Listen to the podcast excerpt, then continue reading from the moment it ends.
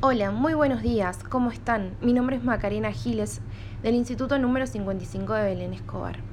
En el día de hoy les traigo un podcast sobre la menstruación. ¿Saben lo que es la menstruación? La menstruación o periodo es el sangrado vaginal normal que ocurre como parte del ciclo mensual de la mujer.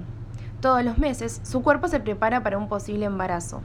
Si esto no ocurre, el útero se desprende de su recubrimiento.